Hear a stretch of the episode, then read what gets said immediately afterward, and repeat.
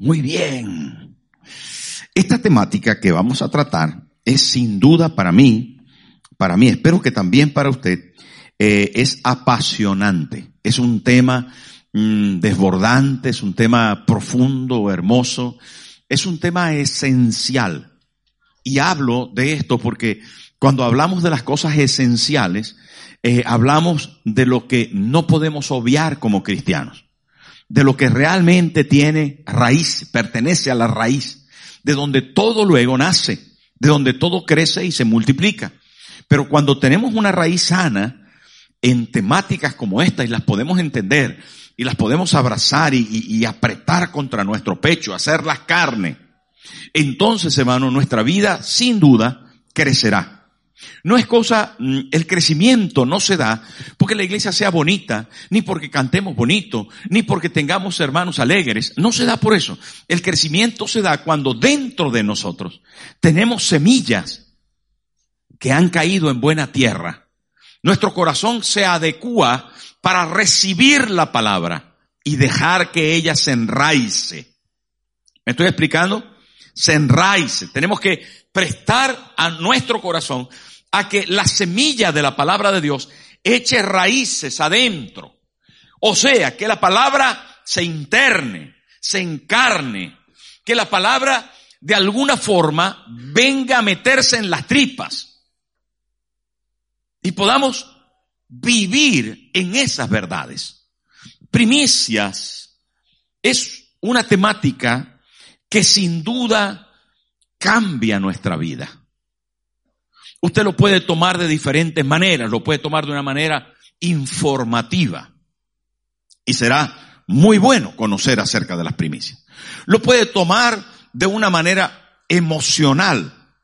Y será extraordinario porque nos hará sentir, ¿verdad? La verdad de lo contenido en las escrituras, de Génesis a Apocalipsis. O lo podrá tomar de manera vital y hacer lo suyo y nunca más será el mismo. Nunca más. Porque primicias, hermano, no solo es dar lo primero, no solo es dar lo mejor, es un esfuerzo importante, un sacrificio que pretende desprenderse a alguien de algo que tiene valor. Es, hermano, un acto de adoración y que quienes lo entienden nunca se quedan en el mismo nivel, sino que pasan a un nivel superior de vida cristiana. Primicias, queridos hermanos, es también lo que está por venir, como nos dijo la pastora. Y esto hace que se mantenga quien lo hace con una expectativa profética de un cumplimiento inmediato, a medio plazo y a futuro. Primicias es un acto de fe. Y no solamente es un acto de fe, sino que además es un acto de adoración profética.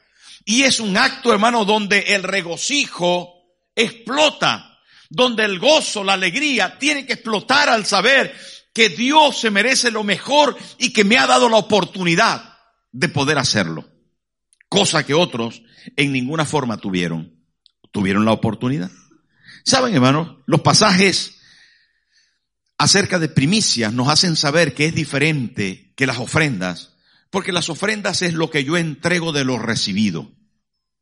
Y a, a diferencia de los diezmos, que es el 10% que yo entrego de lo que he recibido. Las ofrendas son libres y voluntarias de lo recibido. Los diezmos son determinados es un 10% de lo que yo he recibido. Pero en el caso de las primicias, son los primeros frutos. Es lo primero que yo tengo. Así que no tengo más después de lo primero, pero lo tendré. Por eso la pastora nos explicó que primicias es algo por venir. Es una bendición por venir. Es mañana será mejor. Mañana cosecharé lo de Dios. Si doy lo primero, yo sé que mañana Dios estará conmigo. Y esto, hermanos, es apasionante.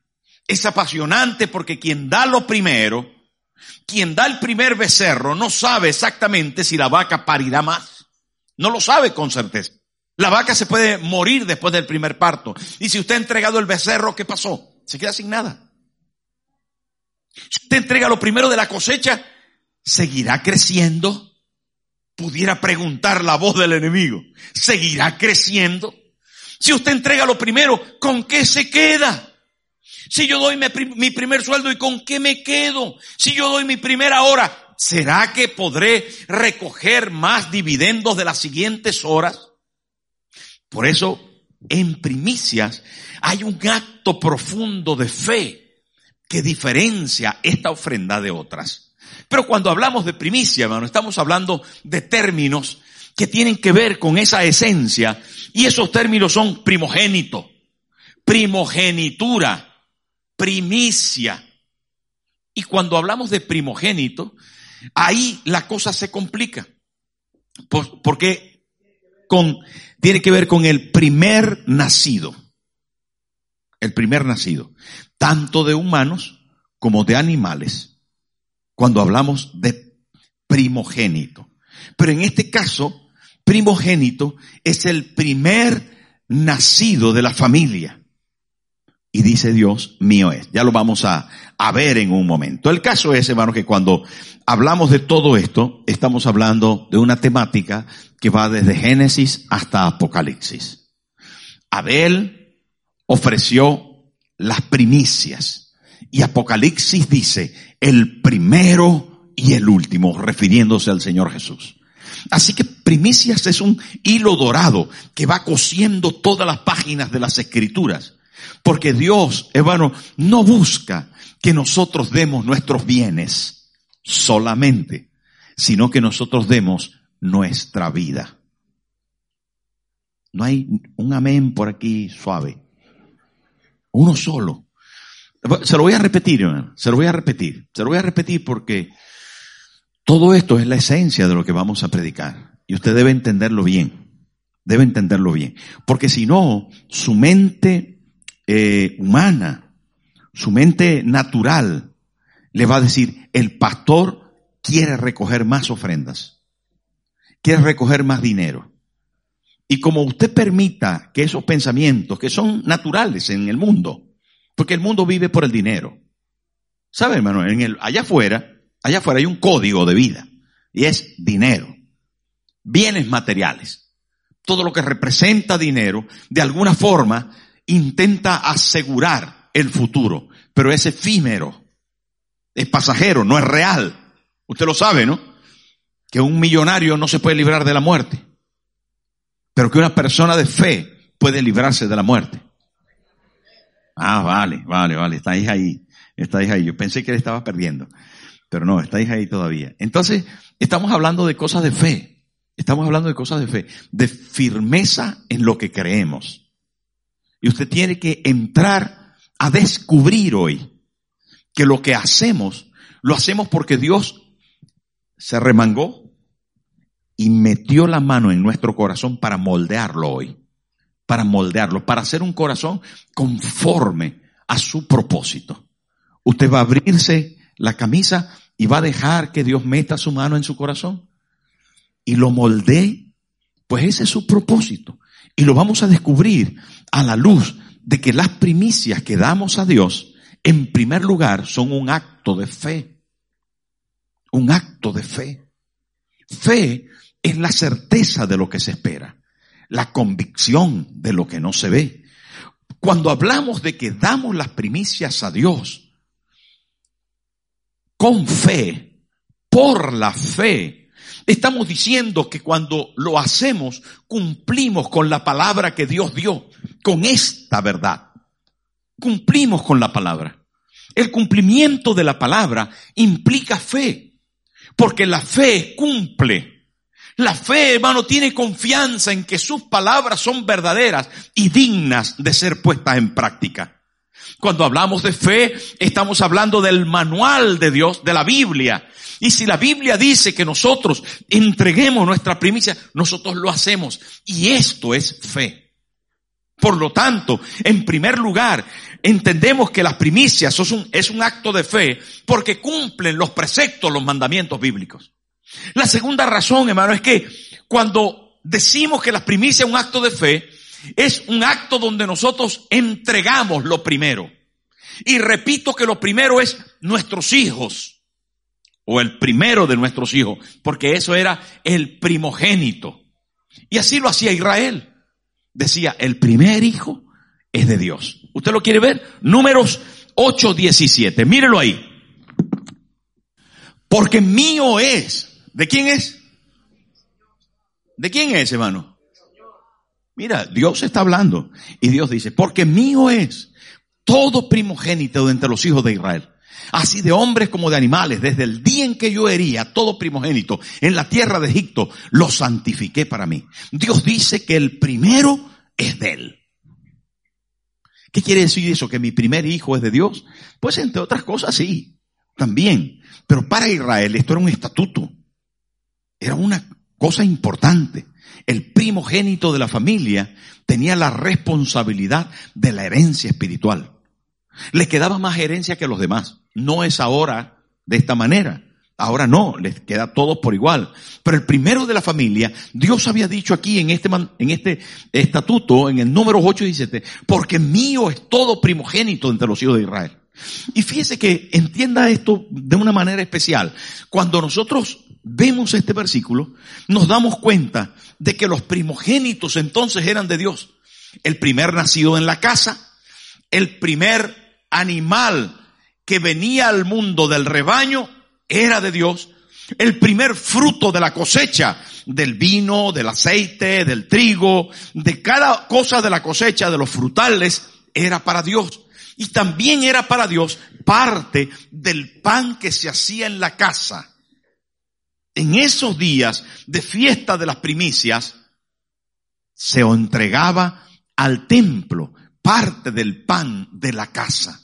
Porque Dios lo había dicho. Ahora, quedémonos ahí en ese versículo, porque es del todo interesante, para que usted entienda la trascendencia que tiene la, los primogénitos. Mire, Israel estaba en Egipto cautivo. Eran esclavos en Egipto. ¿Lo recuerda? Todos vimos al príncipe de Egipto, ¿verdad? Ahí estaba Israel esclavizado, construyendo eh, grandes eh, em, eh, construcciones, haciendo ladrillo, bajo el látigo del faraón. Ahí estaba esclavizado y Dios decidió liberar a Israel. ¿Y qué hizo? Mandó a Moisés y Moisés les dijo, si no liberas a mi pueblo, dice el Señor, van a caer sobre ti. ¿Cuántas plagas? Diez plagas. Y vino la primera plaga y la segunda plaga y la tercera plaga. Todas las plagas que vinieron intentaron atentar contra los dioses de Egipto. Pero habían pasado nueve plagas.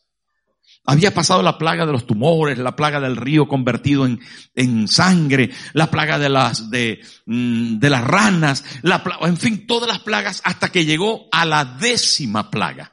Nueve plagas no habían hecho desistir a Faraón y a Egipto de liberar al pueblo de Israel. Pero la décima plaga, ¿qué dice la palabra de Dios? La décima plaga tocó a los primogénitos. Y tocó a los primogénitos, miren lo que dice ahí. Desde el día que yo herí a todo primogénito en la tierra de Egipto. Y cuando dice todo primogénito, murió el hijo primogénito del faraón. Y murieron los primogénitos de los animales. Y murieron los primogénitos de todo el pueblo de Egipto. Entonces, a la décima, ellos no decían, bueno, cuando se cumplan diez los vamos a dejar ir. No, no fue así. Fue cuando se atentó contra la primogenitura. ¿Sabe por qué? Porque lo primero garantiza lo que sigue. Porque sin primogénitos no hay futuro, no hay herencia, no hay perpetuidad. Y cuando nosotros lo primero lo ofrecemos a Dios, garantizamos una perpetuidad. Porque el que entrega, mantiene. El que retiene, pierde. Eso es la ley de Dios. ¿Lo entendió o no? Usted quiere retener, entregue. Usted quiere perder, mantenga.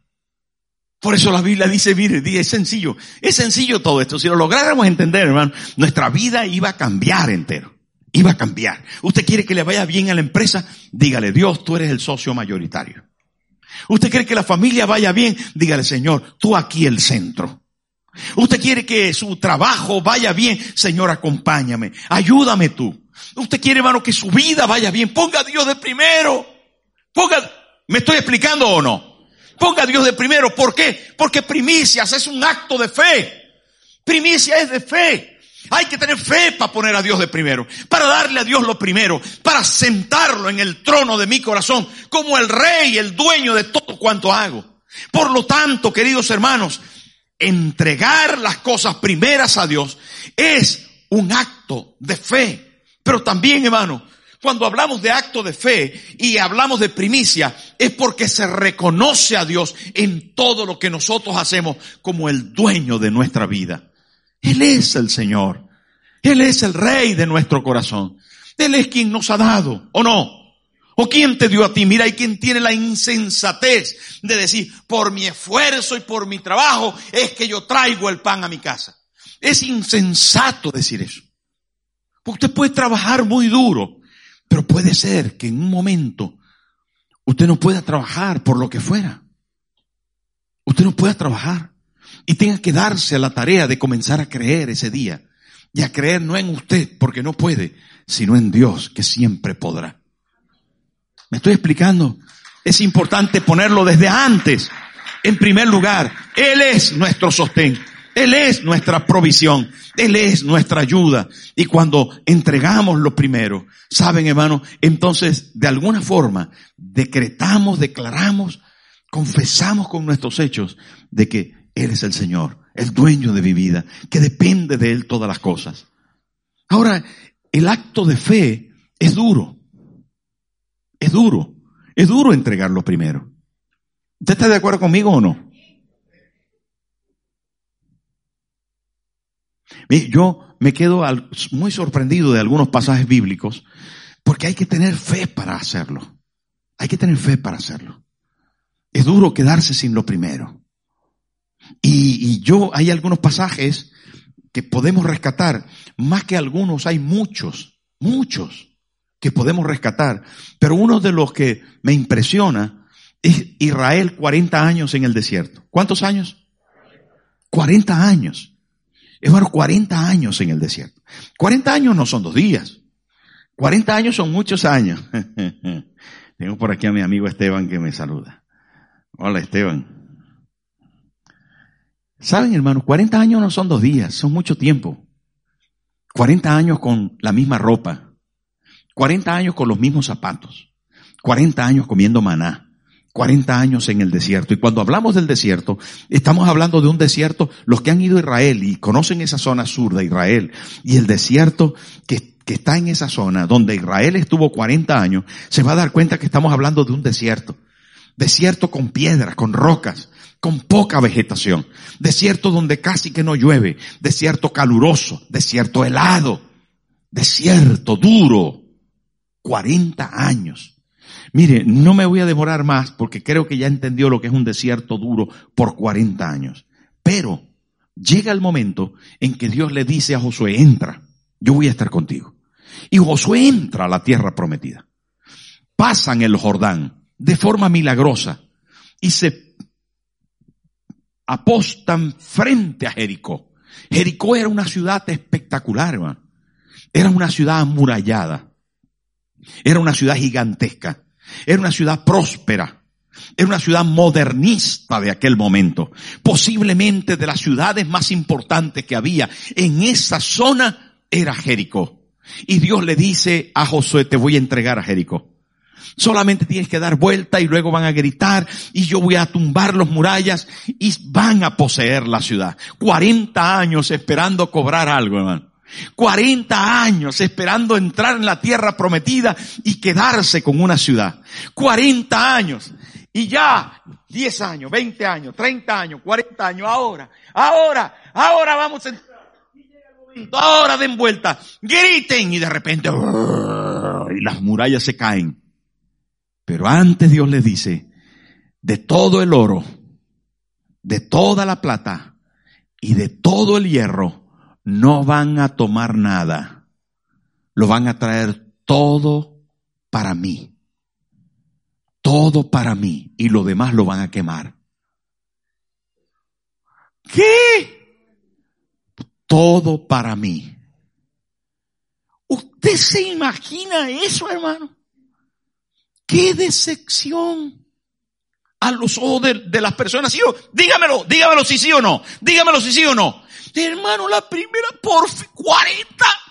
Y ahora.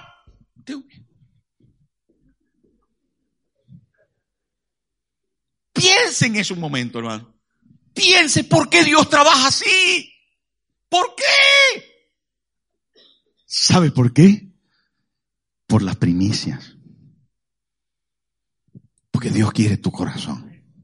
Y cuando tú entregas lo primero, estás dispuesto a entregar lo segundo y lo tercero, estás dispuesto solamente que Dios te lo deja. Pero lo primero que quiere es tu corazón. ¿Saben, hermano? Este tema es impresionante. Porque Dios conoce el corazón del ser humano. Dios nos conoce. Por eso Abraham tuvo que entregar a su hijo Isaac, a su único hijito, al único.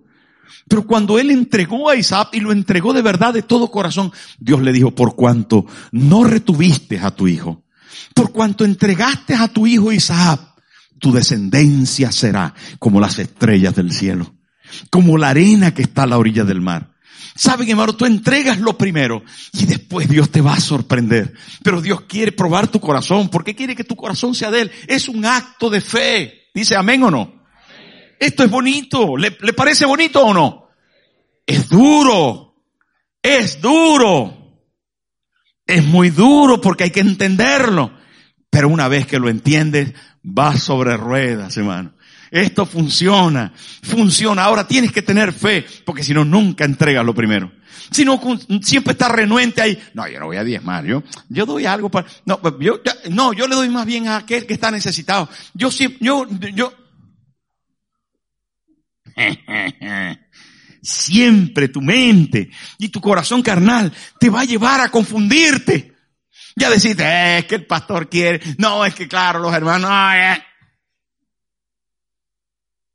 Pero estate atento, porque Dios quiere tratar tu corazón. Y Él es el objetivo de tu fe viva, avanzante, creciente, de una fe, mano, que se mueve hacia el futuro de la conquista gloriosa que Dios tiene para ti. Es importante, saben hermano, dar las primicias a Dios. Es no solamente un acto de fe, sino es un acto de adoración profética. Es un acto de adoración.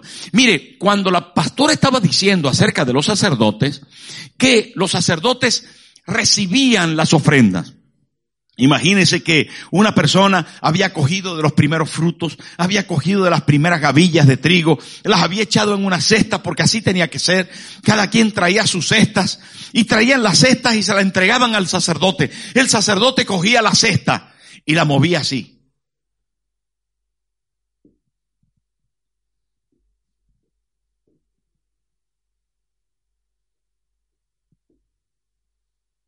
¿Sabe cómo se llama eso? Se llama ofrenda mecida. Adoración pura. Adoración.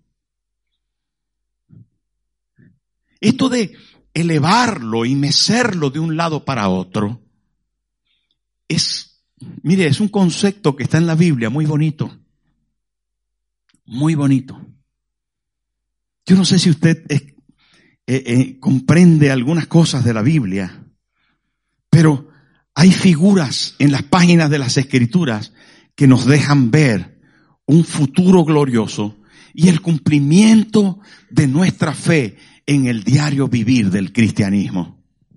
Saben, eh, el profeta Habacuc, dice oración sobre Sigionot. Dice la palabra que llegó un momento en que Abacú se quedó sin nada. Y dijo, aunque la higuera no florezca ni en las vides haya fruto, aunque falte el producto del olivo y los labrados no den su mantenimiento, y las vacas sean quitadas de la majada, dice el profeta Habacuc, dice, con todo, yo me alegraré en Jehová y me gozaré en el Dios de mi salvación. Jehová el Señor hace mis pies como de sierva y en mis alturas me hace estar.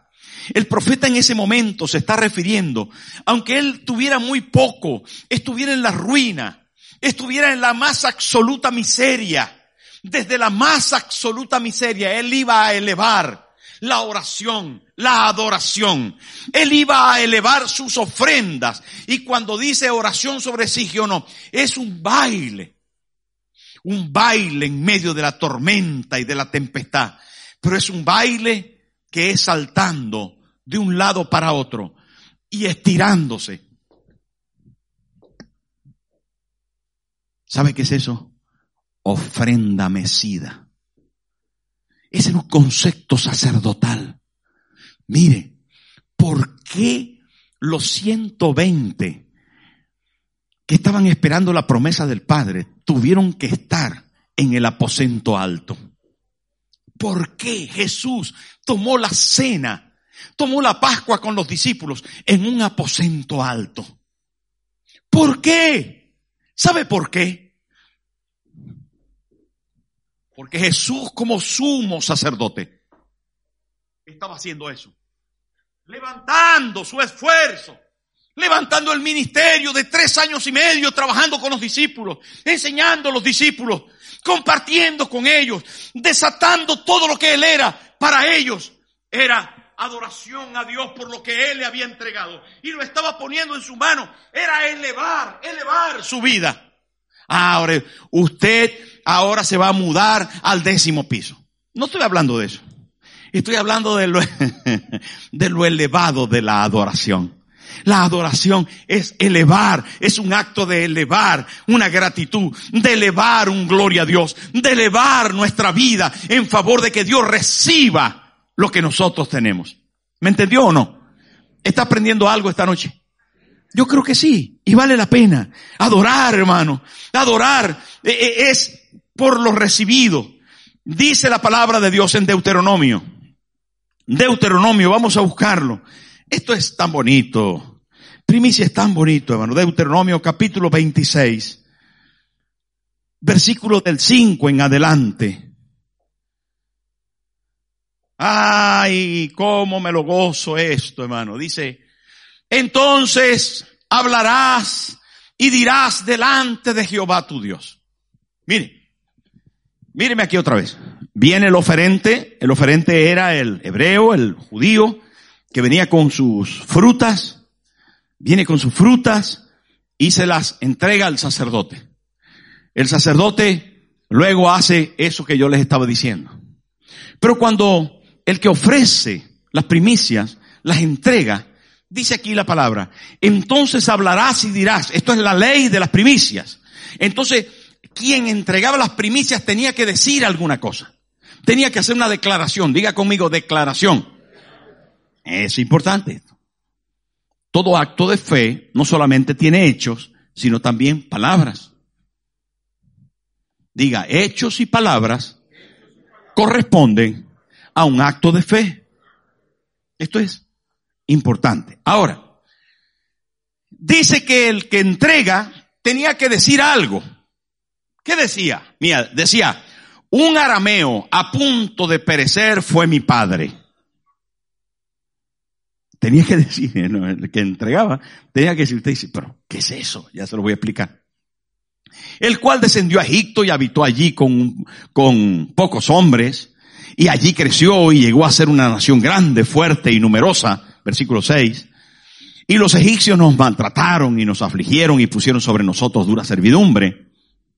Versículo 7. Y clamamos a Jehová, el Dios de nuestros padres, y Jehová oyó nuestra voz y vio nuestra aflicción, nuestro trabajo y nuestra opresión. 8.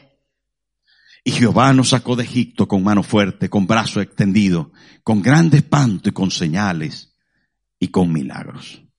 Hermano, el oferente tenía que decir, yo soy hijo de un arameo que estaba a punto de morir. ¿Por qué arameo? ¿Por qué arameo? Bueno, porque resulta que Abraham era hijo de Betuel y Betuel era arameo. De Abraham vino Jacob y de Jacob, bueno, de Abraham vino Isaac y de Isaac vino Jacob y de Jacob vino Israel. Y el pueblo de Israel tenía que retomar la historia y decir, mi padre era un arameo a punto de morir. Yo soy hijo de un arameo a punto de morir. ¿Qué arameo? Se está refiriendo no solamente a Betuel, en el tiempo antiguo, al primer progenitor de Abraham, sino se está refiriendo también a Jacob cuando dice a punto de morir. Tenía 130 años cuando Jacob fue llevado a Egipto. Era un viejito. Viejito, 130 años. Ay, no, viejito. Y el que entregaba la ofrenda se identificaba quién era. Atención a esto. El que entregaba la ofrenda se identificaba quién era. ¿Y sabe qué decía? Yo soy hijo de un arameo que estaba a punto de morir. Y nos llevaron esclavos a Egipto. Y ahí nos maltrataron, ahí nos humillaron, ahí nos azotaron. Ahí nos sacaron todo el pellejo, trabajando. Y de allí Dios nos liberó. Cuando nosotros entregamos las primicias, hermano, estamos recordando claramente, haciendo memoria clara al respecto de dónde nos ha sacado Dios. Porque ofrecemos de lo que Dios nos ha dado recordándonos quién es el autor de lo que poseemos. ¿Qué hubiese sido de nosotros si no tuviésemos una bendición que Dios nos ha dado? ¿Qué hubiese sido de nosotros si Él no, no, nos hubiera liberado? ¿Qué hubiese sido de nosotros, hermanos, si Dios no nos hubiera alcanzado con misericordia y amor para perdonar nuestros pecados? ¿Dónde estuviera yo? Dice el ignólogo. ¿Dónde estuviera yo si Dios no me hubiese recibido, no me hubiese amado, no me hubiese rescatado? Hermano, yo mismo, yo mismo, ¿saben qué soy? Soy hijo de un español que hace muchos años cogió una maletita y en Gijón tomó un barco. Mi padre tomó un barco en Gijón y se fue 21 días hasta llegar al puerto de La Guaira en Venezuela. Y allí con una maletita, un muchacho de 19 años se bajó del barco llamado el Monte Ayala. Hasta hace poco tenía el, boleto de mi padre. El boleto del barco. Me dice 21 días, me iba a volver loco. 21 días en alta mar. No veíamos más que agua por todas partes. Pensé que no llegábamos. Pero cuando llegamos, me dijo, vi que los, los porteadores escupían negro. Y pensé que ahí sí que era el final de mi vida. Porque comían una cosa que en Venezuela se llama chimón. Y es una bola de tabaco negra. Y la gente que tiene la bola de tabaco escupe. Además escupen así porque se le, es un asco eso. Pero es negro el tabaco. En Bolivia yo sé que usan otra cosa, que es coca. No es cocaína, es coca y le echan bicarbonato para que surta unos efectos así medio estimulantes. Y bueno, en cada país hay sus mascadas. ¿Sí o no? Mm, yo conozco Latinoamérica. Y el mundo, hermano, y el mundo, no sé. Pero ¿sabe qué? ¿Sabe qué pasa? A lo que vamos, no nos desviemos. Y a lo que vamos es, a lo que vamos es, hermano, ¿de dónde vienes tú? Es posible que me digas lo que me dijo ayer una joven de la iglesia, señora, pero joven, me dijo, no, pastor, mi padre tenía mil doscientas reses y tenía siete haciendas. Teníamos negocios, empresas. Está bien. Pero puede que tú, que no sea tu historia. Puede que tú vengas de una familia humilde o pobre. Puede que tú vengas de una familia esclava. Puede que tú vengas de un pueblo de pobreza y de miseria. Puede que tú vengas, hermano, de una vida de ricos, pero atada al pecado, a la, al adulterio, a la fornicación, a la lascivia, a la mentira, atada tal vez a la prostitución, atado a vicios, a cosas feas. Es posible que Dios te haya sacado del peor de los infiernos y te haya puesto en la iglesia para cambiar tu vida de manera radical. Esa es tu historia. Yo no sé de dónde vienes, hermano. Yo no sé, pero en todo caso, vienes de un mundo negro donde el diablo te tenía agarrado, donde el enemigo y la carne y el mundo te tenía atado y Dios te libertó. Dios te libertó o no? Y te sacó de Egipto. Te sacó de Egipto con brazo fuerte y extendido. Te sacó con señales y con milagros. Te sacó de ese mundo de perdición. ¿Y saben qué? Nos sacó para libertad, para bendición, para tenerlos aquí. Todos los que están aquí están vestiditos. Todos los que están aquí, hermano, estoy casi seguro que hoy han comido algo. Todos los que estamos aquí, hermano, vivimos en libertad vivimos en el Señor, tenemos inclinación a buscar a Dios. Y saben que son razones para adorar, son razones para agradecer, son razones para saltar de gozo, de gozo explosivo, porque dar primicias es una adoración profética.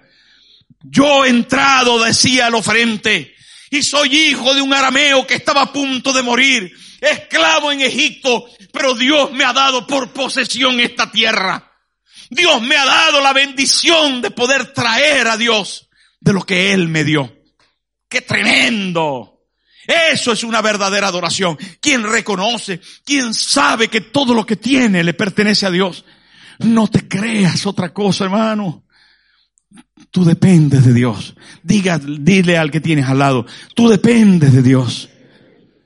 Ay, qué tremendo esto se adoraba delante de Jehová Dios, el sacerdote adoraba, mecía la canasta, recordaba el oferente, reconocía el oferente, agradecía el oferente, se regocijaba profundamente, porque el entregar primicias a Dios, queridos hermanos, es un acto de regocijo, de alegría explosiva. La gente no venía con su primicia, hermano, triste, cabizbajo, meditabundo frustrado, amargado, diciendo, ay, otro año tengo que entregar esto. Sería terrible eso, ¿sí o no, hermano? ¿Ah? Sería terrible. Alguien me pregunta, pastor, de esto también tengo que diezmar. Me dan ganas de decir, hermano, no tienes que diezmar de nada. No tienes que hacer nada. Si a ti no si no lo entiendes, hermano, si no te nace, no hagas nada. No, vas a perder el dinero. Me estoy explicando, hermano. No hagas nada. Pareciera, hermano, que algunas veces, y, y en cierto modo yo entiendo que algunas veces nosotros los pastores tenemos culpa. Porque nos metemos en situaciones complicadas, tenemos que pagar altos alquileres, hay que hacer arreglos en la iglesia, nos metemos en cosas muy fuertes porque tenemos fe y queremos que las cosas en el Señor prosperen. Y yo sé, y yo sé, hermano, que algunas veces los pastores, ah, cuando cogemos la ofrenda, hermano, tenemos este problemita porque no nos ayuda, eche un poquito más. Y pareciera que mezclamos muchas veces la necesidad con la adoración que el pueblo tiene que rendir a Dios con sus primicias, con sus diezmos, con sus ofrendas. Así que en cierta medida, yo me culpo un poco, hermano, en cierta medida. Pero ¿saben qué? Cuando usted no entiende que lo que da, lo da directamente para Dios. Que no lo da para pagar la luz. Que no lo da para la moqueta ni para... Pierde la, pierde la, la entrega. Si usted lo da para la moqueta, porque usted es una buena persona, pierde la entrega. Se lo voy a decir más claramente. Es que esto, esto es un arma del enemigo. Es un arma del enemigo. Entienda que usted no es una buena persona. Me quedé anchote, ¿eh? ¿Sabe, hermano? Si usted cree, si usted cree que es una magnífica persona, que usted da a la iglesia y que Dios se lo toma en cuenta porque ese dinerito que usted dio le va a salvar, está equivocado su salvación es impagable. Como usted procure pagar, la salvación ha caído en el hueco más horrendo de la falta de una verdadera fe. Jesús no murió en la cruz para que usted le dé dinero. Esto es importante entenderlo, hermano. Esto ya valió la entrada. Esto es importante, es importante entenderlo. Dios nos ama sin dinero y con dinero. Dios nos ama, hermano. Dios no te va a amar más porque des o porque des menos. No. A Dios no se le puede comprar. Dice, voy a dar un millón de euros y verás como Dios. Hermano, no pierdas tu millón de euros. Si quieres, me puedes regalar a mí un millón de euros. Yo voy a estar súper agradecido contigo. Puede que donde te vea, te vea como un sol. Pero cuando Dios te mire, después de tú darle un millón de euros, te va a ver el mismo pecador de siempre. Necesitado de su gracia y de su amor. ¿Sabe? Me estoy explicando, me estoy explicando, hermano. Es que confundimos las cosas, confundimos las cosas. Dios no necesita nada de nosotros. Los que necesitamos de Dios somos nosotros. Nosotros necesitamos que nuestro corazón se moldee. Y por eso, y por eso se rompen las formas de vivir mundanales cuando llegamos a la iglesia. Se rompen, se quiebran en pedazos porque nuestro entendimiento de lo que el mundo piensa y de lo que Dios piensa es absolutamente diferente. Sus pensamientos son tan diferentes, tan elevados, como es elevado el cielo de la tierra.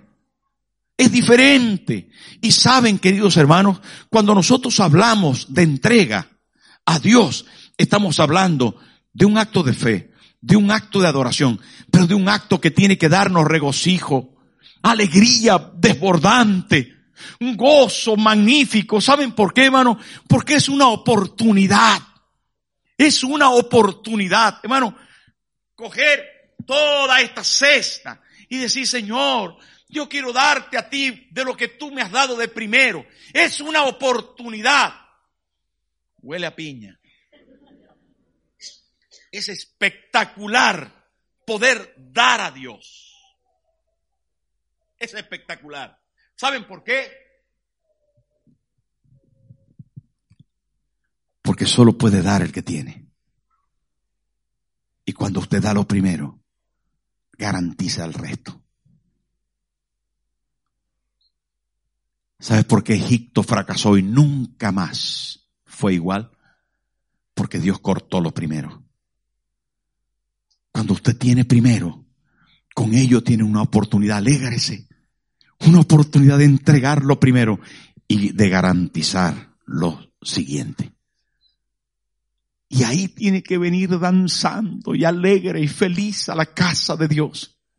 Y cuando toque, hermano, cuando toque el momento de entregar a Dios, tiene que hacerlo con alegría desde su corazón, no pensando en la luz, en el templo, en que el pastor tiene que pagar. Olvídese de eso, hermano.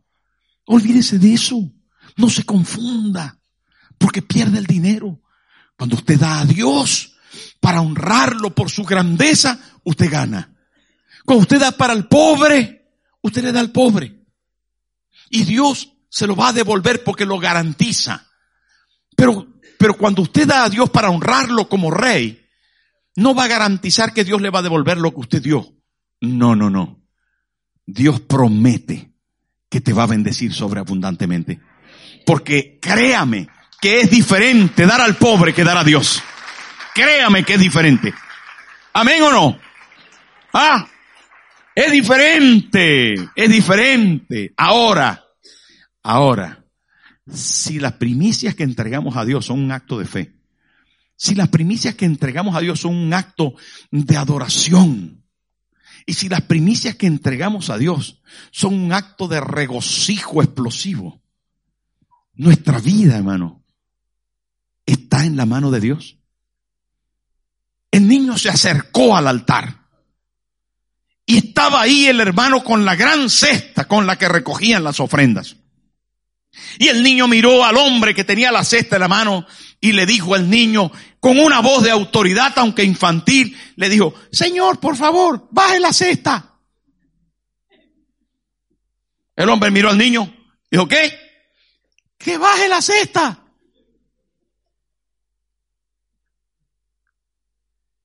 ¿Qué, quieres, niño? Que baje la cesta. ¿Pero dónde? Aquí al suelo. Y entonces, de repente, el hombre entendió, bueno, ¿será que quiere echar su ofrenda más bajito? Como es niño. Y al final el hombre bajó la cesta. Cuando estaba la cesta abajo, el niño se metió dentro de la cesta. Y le dijo, porque la ofrenda soy yo. Este niño es una verdad histórica, es una, un, es una historia de verdad. Es una anécdota que sucedió. Este niño en el siglo pasado llegó a ser uno de los predicadores más eminentes que tuvo la historia de la iglesia.